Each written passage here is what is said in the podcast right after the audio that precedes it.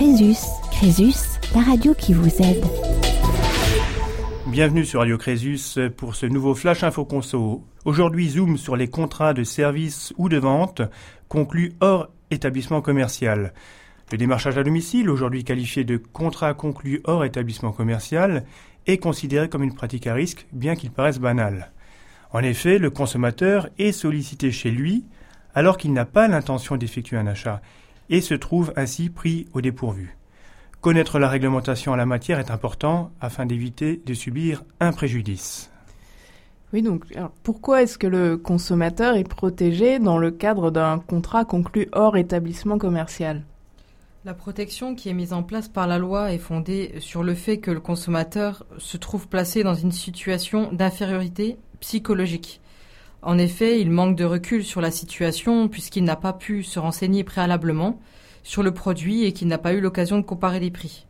Par ailleurs, la situation du consommateur est fragilisée par les techniques commerciales utilisées. Et quelles sont les personnes protégées par la réglementation pour les contrats donc, conclus hors établissement? Alors seules les personnes physiques euh, qui concluent un contrat pour leurs besoins personnels sont concernées par cette réglementation. Donc cela signifie que les personnes morales comme les sociétés ou les associations ne peuvent pas bénéficier du dispositif de protection. Sont également exclues les personnes physiques qui concluent un contrat pour un besoin professionnel. Et quelles sont les situations qui bénéficient de cette réglementation? Euh, la protection en matière de contrat conclu au rétablissement ne s'applique euh, que lorsque le consommateur est démarché à son domicile ou sur son lieu de travail, Également, lorsque le consommateur est sollicité dans des lieux qui ne sont pas en principe dédiés à la consommation, à la commercialisation, par exemple les parkings de supermarchés ou les excursions promotionnelles. Et euh, la protection fonctionne également lorsque le consommateur est invité nominativement à retirer un cadeau dans un magasin. Attention, car les foires et les salons ne bénéficient pas de la protection. Il est notamment impossible de se rétracter pour ce type d'achat. Comment le consommateur est-il informé dans le cadre de cette protection? Alors la loi du 17 mars 2014 oblige le professionnel à fournir un certain nombre d'informations au consommateur avant même la signature du contrat. Ainsi, le professionnel devra informer le consommateur euh, de plusieurs éléments.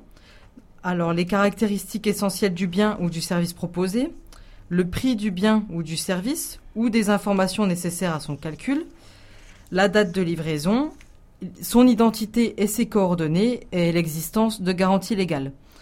Ces informations doivent être fournies sur un support durable. Leur absence peut entraîner la nullité du contrat. Par ailleurs, le professionnel doit également remettre un exemplaire du contrat au consommateur. Le démarchage à domicile est-il autorisé pour tout type d'activité commerciale? Alors non, il existe des cas dans lesquels le démarchage est interdit, à savoir le démarchage dans le cadre de la vente euh, de matériel pédagogique d'enseignement, en cas de démarchage en vue de délivrer des consultations juridiques ou de rédiger des actes, le démarchage en vue de proposer des services d'obsèques, à l'exception des formules de financement, et enfin le démarchage en vue de vendre des produits vétérinaires et pharmaceutiques.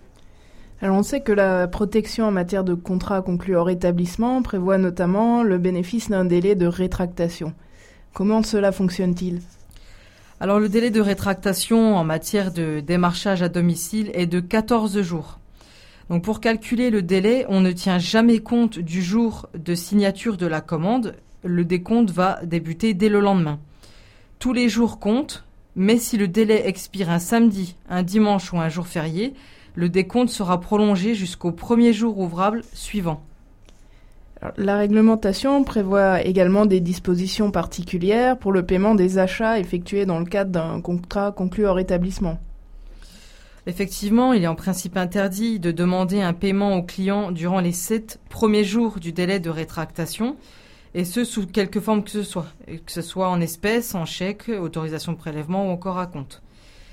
Il existe des exceptions à cette interdiction de versement d'une contrepartie financière, donc c'est la souscription à un abonnement à un journal quotidien, la souscription d'un contrat de service d'aide à domicile, l'achat effectué lors d'une réunion de vente à domicile, par exemple les réunions tupperware, ou la commande de travaux d'entretien et de réparation réalisés en urgence à la demande du consommateur.